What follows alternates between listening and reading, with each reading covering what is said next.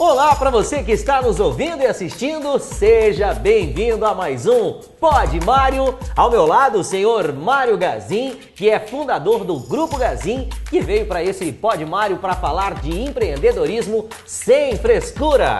Tudo bem, seu Mário? Seja bem-vindo mais uma vez. Ô Johnny, muito obrigado por estar mais uma vez junto comigo e todos vocês que estão nos acompanhando, que estão aí no carro, em casa, à noite, que estão nos ouvindo no Pod Mário. Olha, muito obrigado por estar nos acompanhando. E se você gostou, passe para frente, mande para o amigo, manda para a mãe, manda para o filho, olha, manda para o Brasil todo, manda até para o exterior. Eu acho que isso é muito bom. Agora há pouco ainda eu mandei aqui para um pessoal da Espanha, um que eu estava vendo aqui do, do menino de Cianorte. Então, parabéns aí, todo. Aquilo que é bom você tem que passar para os outros. Tem que compartilhar. Porque senão morre, né? Então não pode deixar morrer o que é bom. Não, jamais, porque são dicas gratuitas. Bom, eu sou o Johnny Peterson, seu Mário Gazin está com a gente para mais um Pod Mário e hoje nós vamos falar de um assunto que ele adora. Vamos falar hoje de economia, seu Mário. Vamos falar de economia hoje. Bom, seu Mário, para começar, eu quero perguntar para o senhor o seguinte: diante do cenário atual do Brasil, como fazer para que a nossa empresa continue entregando resultados positivos? Não só a minha, mas todas, né? todas as empresas. Depende da economia que você faz, do sacrifício que você faz. Então, economia e sacrifício são as duas coisas que tem que andar perto do seu resultado. Né? Não tem jeito de você falar, eu vou eu vou viver bem, eu vou fazer isso bem, eu vou fazer, eu quero pra, ir para a praia, quero ir para isso. E teu lucro. Né? Então tudo tem que estar tá ligado ao, muito ao sacrifício que a gente tem na vida. E a gente tem que esperar que nunca, nunca é fácil, nada vai ser fácil. A vida inteira nós vamos ter dificuldade. A vida inteira, cada dia mais nós temos mais concorrente cada dia mais nós temos que ganhar mais dinheiro, porque cada dia mais as mercadorias sobem. Energia sobe, a água sobe, o petróleo sobe, o gás sobe. São, eu falo que os custos básicos, né? Tudo esse custo básico sobe. Você tem um empregado doméstico, você tem um empregado, todo mundo sobe. Então não tem jeito de você querer falar, eu vou ganhar o ano que vem o mesmo que eu ganhei esse ano. Tudo tem seu preço, tudo tem, tem o seu sacrifício e tem que fazer valer. Quer dizer, pra, e aonde é? Se você não faz, o outro faz.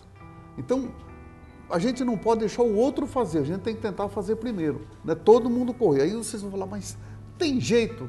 Tem, gente, tem. É possível. Né? Não, nada nesse mundo é impossível. Tudo é possível. Eu vejo gente ganhar dinheiro de um jeito, outro ganhando do outro, outro do outro. Ganha dinheiro, gente, todo mundo ganha. Até o cara que ganha um salário mínimo, ele ganhou dinheiro. Né? Agora, quanto é que ele vai fazer sobrar? Quanto mais você ganha, você tem mais facilidade. Mas eu, eu conheço muita gente que ganha muito, eu já falei. Esses, Alguns é, episódios em outros, anteriores. Em outros aí pode mar eu já falei, né? Que eu tenho um funcionário que ganha 100 mil reais por mês. E não tem nada de bens. O bens dele é nada. Então, e tem outros que ganham pouco e tem bens. Como é o caso do motorista que Motorista, não, né? e tem vendedores também, né? Nós vamos pegar o Balinho lá no, do Cacoal, né? O Balinho, é verdade. Isso, é um bom vendedor, ele tem um salário até mais ou menos bom, mas tem casa, tem carro, o carro dele é melhor do que o meu. né? Então, vocês já imaginaram que tem funcionário da Gazin que é mais rico do que o Mário Gazin? Então, isso é possível? É possível, né? É sinal que ele tem uma facilidade mais fácil em economizar. Aí um dia alguém me perguntou, vocês são sócios, tudo igual? Eu falei, tudo igual. Eu e meus irmãos, nós somos sócios tudo igual. E uma coisa boa, eu acho que foi isso. Aí perguntou, quem é o mais rico? Eu falei, aquele que os filhos gastou menos. Aquele que tem um filho que gastou menos é o mais rico. Né? Então, aí ficaram, o cara ficou olhando assim, qual deles é? Eu falei, bom, agora não sei, porque eu não sei quanto que um tem, quanto que o outro tem no banco, né? Mas é o que gastou, o que os filhos gastaram menos, porque os pais aqui, os cinco irmãos, são muito econômicos. Então vai depender da família. Né? O que a família fez, o que a família poupou um pouco mais é o que tem. Né? Então esse é, é, um resultado assim bastante interessante. Divisão, né? a divisão de, de, de coisas, por exemplo, eu tenho três filhos, meu irmão tem dois. Quer dizer, se, se, nós vamos dar 10 mil para um filho hoje, os meus filhos vai receber três e pouco, o dele vai receber cinco, porque é só dois. Então, tem também essas coisinhas aí que a gente tem. Então, tudo é você fazer aquilo que sobra é fazer o Deus a sua coisa, a sua sustentação um pouco maior. Tá certo. Agora, pensando em vendas, resultados positivos e tudo mais, o senhor acredita que é possível ter uma empresa que não está sofrendo com a crise? E melhor, acredita que existe algum setor de mercado que não sentiu os efeitos da economia brasileira em 2021? Tem muitos. Vixe! Quais são? Mas nossa, tem muitos aí. Farmácia, por no exemplo. Seu ver. Farmácia. É o número um. Porque tem doença Todo mundo, ninguém pode tomar uma vitamina, agora você vai num. As farmácias parece que virou foi um mercado. Né, de tanta vitamina que tem. Então passaram a, a ter muito mais lucro, porque tem muito mais produto para ser vendido. E muitas vezes você fazia uma economiazinha com a farmácia, agora você acaba gastando um pouquinho mais. Né? Então eu falo que isso teve algum, alguma, alguma coisa, teve alguma facilidade. E agora vamos falar assim de quem mais sofreu. É o pessoal que cuida de turismo, por exemplo, hotel, restaurante, esses sofreram muito, porque você acabou ficando mais em casa, né? Porque a doença fez com que você ficasse mais em casa. Então, essa área teve. Mas se a gente olhar, por exemplo, muito aí, por exemplo, loja de roupa, por exemplo. Loja de roupa, eles podem até estar vendendo, mas eles estão sofrendo muito mais, porque não tem tanta festa. Porque Antigamente as mulheres atuam, vão todas as mulheres, vai, numa festinha, vai lá, ah, eu quero comprar tal coisa nova, uma bolsinha nova, um sapato novo, uma, então tem menos festa. Eu acho que esse sofreu muito. Na nossa linha, por exemplo, de móveis e eletrodomésticos, nós tivemos uma melhora muito grande porque fez com que as pessoas que não gastassem lá acaba gastando aqui. E, consequentemente, Outra, mais tempo é, em casa, acaba reparando os detalhes isso. de casa. Quando nós olhamos ali, falamos de turismo, né, que hotel, coisa, todo mundo, o dólar subiu, o dólar saiu aí de, de 3, 2,80, é, 2,90, 3, foi para 5, 5, chegou até 5,60. então, como que você ia viajar para fora? Ninguém viajou, quer dizer, ninguém viajou, mas o dinheiro ficou aqui. Ele acabou sendo comprado em TV, geladeira, máquina lavar roupa. Então, teve muito carro, né? Tanto que aí nós estamos vivendo hoje uma falta de carro imensa né, porque as vendas cresceram muito. Né? Então, se nós falasse crise, crise, crise, essa gente não visse nenhum carro novo aí, né? É verdade. Eu, eu fui na, na, na ontem nós estávamos assistindo um, um, uma palestra, aí eu falei da Venezuela. Eu fui lá na Venezuela antes do Chaves. Dois anos antes dele sair do governo, dele entrar no governo, o Chaves na Venezuela. Gente, quando eu cheguei lá, eu vi aquela capital da Venezuela, eu falava, isso aqui que é um país, né? Um primeiro mundo. Não era o primeiro mundo, mas aquilo para mim era o primeiro mundo que eu já tinha visto na minha vida. É bonito, tudo era bonito, tudo prédio novo, bonito, tudo arrumado. Aqueles carrão na frente. Eu falava, oh meu Deus, lá no Brasil só tem FUC. E Brasília, né? Era o carro que tinha algum aí nascendo o, o Del Rey e o Santana. Era o carro que tinha aqui no Brasil, não tinha mais nada, né? E algum Maverick, acho que não tinha mais ainda. Eu sei que eram os carros do mercado, era o Funk Brasília e esses dois carros que eu falei. Lá era aquela coisa de louco, eu falei, meu Deus, é que país bonito. Quer dizer, eu vou lá daí quatro anos, quatro anos depois, né? O, o, o Ailton tinha trocado de presidente, tinha entrado o comunista. Meu Deus, eu comecei a olhar, os carros eram os mesmos que eu vi naquela hora, os prédios estavam da mesma cor, já nada mais tinha sido pintado. Falei, puxa vida, como é que pode mudar tanto, né? E então é assim, aí um dia também nós perguntamos a um professor, foi em São Paulo, numa palestra, e perguntamos, mas como que pode um, um, um presidente quebrar um país? Ele falou, Mário, jamais uma pessoa quebra um país. Ele pode, põe uma cunha eu estou falando uma coisa aqui para vocês, gente, que muito nunca nem pensava em ouvir isso. O que mais o que um país pode, o presidente pode, é botar uma cunha. Quando cunha, o que, que é? é você, um caminhão está afastando, você vai lá e põe um pau debaixo do pneu, ele não pula. Eu, e isso calça o país, calça o país. Mas quebrar não quebra. Porque vão pegar a Venezuela, se ela sair hoje, trocar de presidente, entrar uma democracia lá, gente, em um ano e meio aquilo vira um paraíso porque lá vai faltar de tudo, porque ninguém mais tem nada, está tudo acabado em casa. Né? Não tem mais geladeira, não tem mais televisor, não tem mais nada, tá tudo... quem tem está só o bagaço, não tem mais, o povo não tem mais roupa. E Cuba? É a mesma coisa Cuba, faz 67 anos que está no comunismo danado. Então, se tiver lá, gente, é uma coisa de louco. Em Cuba você não acha um pacote de arroz, um pacote de macarrão de meio quilo. É 100 gramas. Porque ninguém tem dinheiro para comprar meio quilo de macarrão. Então, você já pensou a hora que aquilo lá, o governo abria mão aqui lá, parar de roubar, né, parar de fazer dinheiro errado? Gente, aquilo vira uma coisa do outro mundo, né? Vai fazer aquilo produzir, a terra é boa. Então tem muita terra boa, tem muita coisa boa desse, no mundo todo. Então o máximo que um presidente pode pôr é cunhar ele. Segurou, para o país de crescer. É o que aconteceu com o Brasil, né? Parando de crescer. Então, nós falar ali também de economia. Um país, quando ele, vi, ele faz seis anos, ele vai, há mais de seis anos, ele não cresce, ou é um país que está em guerra, ou guerra civil, ou é um ditador. Não tem outra saída. E nós já estávamos vivendo isso. O Brasil já estava chegando aos seis anos sem crescimento. O Brasil precisa crescer um pouco, né? todo o país precisa crescer um pouquinho. Se ele passar de seis anos, já aí é um, ou é por guerra ou por uma guerra civil. Né? Então que tem alguma coisa.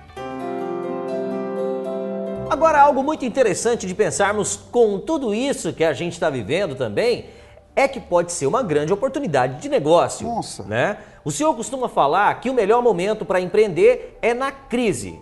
O senhor poderia falar um pouquinho mais sobre isso para a gente agora, né? Essa crise que nós estamos vivendo agora é um pouco diferente de tudo que eu já vivi. Certo. É, porque essa é uma crise que tudo está valorizado. Quando nós vivíamos a crise no passado, que era diferente, os mais velhos aqui que estão aqui perto de nós já, já conheceram isso. Né? Tudo era de. O, quando vinha uma crise, o aluguel abaixava, a gasolina abaixava, tudo abaixava. Agora não, agora tudo está subindo. Né? O aluguel, até o aluguel está subindo. Né? Então, veja aí que situação diferente que nós estamos vivendo.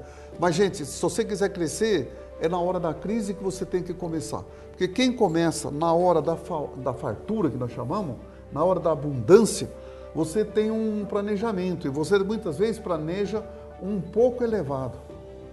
Quando a coisa está meio em crise, você faz, mas faz pensando no menos. E esse menos ajuda mais, porque qualquer coisinha que crescer, o teu ainda está menos né, o, o, consumo, o seu gasto ainda é menos. Então faz com que você tenha muito mais resultado. Então isso é muito bom. A crise tem muita. E a crise é cheia de oportunidades, né? Como nós estamos falando agora. Teve muita oportunidade. Farmácia cresceu muito, eletrodoméstico cresceu muito, tanto que faltou. O carro muito. cresceu muito, faltou. Né? Então tem muita coisa boa acontecendo aí a gente vê que tem muita coisa boa. E tem muita coisa que foi embora, mas foi embora porque já estava mal, a pessoa já estava muito mal estruturada. E aí veio né? só mais um detalhinho virou Isso, a chavinha aí. É.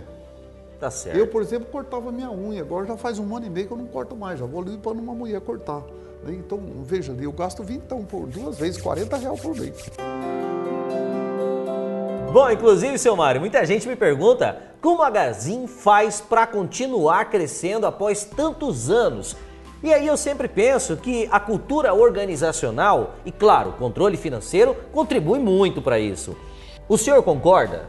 E aí eu faço outra pergunta: como construir um controle financeiro ideal e que previna a minha empresa de quebrar no futuro? Fluxo de caixa.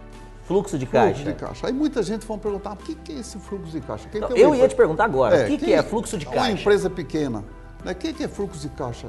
O, o fluxo de caixa é o quanto você vai receber esse mês, quanto você vai vender, se você vendeu a prazo, mas quanto que desse a prazo, quanto que entrou, você tem que ter todo o sistema certinho ali, quanto você vai receber no dia 2, no dia 3, no dia 4, no dia 5, no dia 6.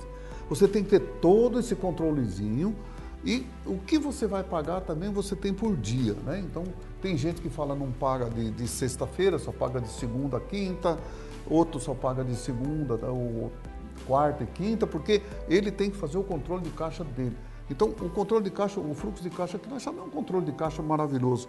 E fazer esse controle de caixa. A mesma coisa, por exemplo, quando eu recebo meu salário. Né? Eu, tenho, eu tenho uma folha de caderno que eu tenho minhas despesinhas lá que eu tenho que pagar. Eu tenho, eu pago 10 faculdades, eu tenho consórcio, né? eu pago 38 mil reais. De, ixi, eu pago 48 mil reais de consórcio. Eu tenho 38 cotas de consórcio. Então eu vou pagando meus consórcios, porque tudo que eu tenho na vida é consórcio. Né? Então eu vou pagando meu consórcio, vou pagando as prestações que eu tenho, vou pagando o, eu tenho lá, por exemplo, um custo, eu não compro sapato todo mês, mas eu botei lá que eu tenho 60 reais de custo de sapato todo mês. Eu tenho, por exemplo, o que, é mais lá? É, IPVA do carro. IPVA do carro eu pago uma vez por ano, não é isso? Mas eu tenho três carros, então eu tenho que dividir o 100%, o 100 dos três carros, que eu vou, vamos pôr lá, eu, esse ano deu 8 mil e pouco, quase 9 mil reais de, de IPVA. Então divido esses 9 mil reais em 12 meses eu tenho que ter o custo todo mês daquilo que eu tenho lá que vou pagar. Eu vou pagar uma vez só, mas eu, eu, tenho que dividir. Ou então eu tenho que tirar ele fora e botar só no mês de, de, de fevereiro ou março. Mas então ele já vem botando. Eu tenho lá o salário do Gabriel, quanto que eu vou gastar de gasolina por mês, né? Eu falo gasolina e óleo diesel, quanto que eu tenho que gastar por mês, tá lá. Eu tenho quanto que eu vou gastar de despesa de viagem. Quanto que eu vou gastar? Aqui, por exemplo, aqui em casa eu pago a energia, a mulher paga a água, então a energia está lá na minha conta e ela não compra mistura, né? quem compra mistura sou eu, então tenho lá, eu ponho, boto lá 750 reais de mistura. Então, tudo bem certinho. Então, minha despesa é 68 mil reais por mês. Então, esse é onde eu tenho que chegar, é esse aí, eu não posso passar.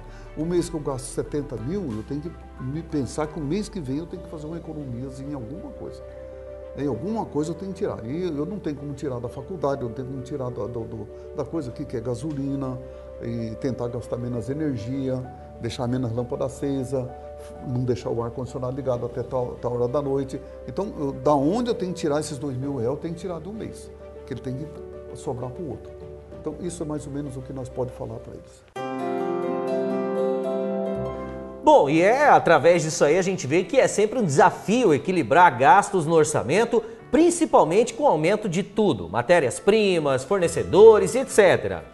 Como que o senhor vê a economia do Brasil no futuro para os empresários? E claro, como de praxe, eu peço que o senhor deixe também algumas dicas para os nossos amigos empresários para eles aprenderem a driblar essa crise e conseguir, não é, se destacar nesse mercado que a gente vê aí, que só tem tido crescimento. Eu acho que nós temos um problema muito sério, é o clima, né? Como o Brasil é um país agrícola, nós temos um problema muito sério com o clima. Né? O clima nosso judia muitas vezes. Se nós temos um ano que foi bom de chuva, nós temos uma safra boa, então todo mundo ganha. Se nós temos uma safra pequena, nem todo mundo ganha. Pode ser que até o produtor ele conseguiu vender um pouco de grão, mas o borracheiro não teve, o caminhão menos caminhão rodando, o petróleo gastou menos. Então o, o autopeça vendeu menos peça, que quebrou menos caminhão, porque andou menos. Então, se a gente olhar a, a, a casa da produção, ela não é um, só o cara que plantou milho, o cara que plantou soja, ou o cara que fabricou o carro, por exemplo. Se, né, se não, não, a produção aqui tiver menos, não vende tanto carro, então a fábrica de carro pode até diminuir a produção, mas diminui também o transporte, né? O combustível deixa de gastar, porque na verdade o governo quer vender combustível, né? a Petrobras quer vender, porque quanto que ela gera de imposto? É muito mais imposto do que o próprio petróleo que a gente paga. Então tem todo esse processo que vem na, na correria da, das coisas que tem que acontecer. Mas eu falo assim, eu estou vendo uma economia um pouco mais ajustada esse ano, mesmo com a crise da, da, da pandemia, eu acho que nós vamos ter um segundo semestre um pouco melhor. E o ano que vem, é o ano 2022, né? É o ano da virada, né? Um ano que tem novas eleições. Nós vamos eleger aí deputado estadual, deputado federal, senador, vamos eleger governador, vamos eleger o novo presidente. Então, é um ano que vai ter muito mais esforço para que a economia gere um pouco mais de ânimo e melhoria nas coisas acontecendo. Então, você, eu acho que o ano que vem é o ano da vitória. Eu acho que será aí um ano de coisa. E teve muita gente que sofreu. Eu acho que o pessoal, por exemplo, que tinha hotel sofreu muito, restaurante sofreu muito. Essa área que era de turismo, que é de anda, esse pessoal sofreu bastante mesmo, né? Sofreu muito mesmo. Mas do mais, tem aí acontecido e a economia vai. Eu acho que agora nós temos uma inflaçãozinha, mas o dólar, o, o juro começou a subir, mas a gente vê que o Brasil começou a crescer. Se o Brasil crescer 3% até o final do ano, é um grande crescimento, eu já acho muito, mas já falam até em mais do que isso. Isso é bom. Né? E eu até falava isso, já falei isso há muitos anos atrás. Todo mundo fala no PIB, né? O PIB da Gazinha é 18%. A Gazinha precisa crescer 18%. Se eu quiser empregar gente no ano que vem, eu tenho que crescer 18%. É o nosso patrimônio líquido, nós chamamos. Então tem que ter o patrimônio líquido. Mais uma coisa que para todo mundo aqui que está tá ligado à economia, que é uma coisa também que muita gente nunca nem viu falar nisso, né? É uma empresa quando ela dá muito lucro, mas não cresce o, o, o seu PIB, que é o nosso patrimônio líquido, que é os 18%, ela só cresce, ela dá lucro, dá lucro, dá lucro, é sinal que o, o dono ficou velho, ele quer sair do negócio, ele quer vender o negócio dele, ele não está deixando o negócio dele crescer.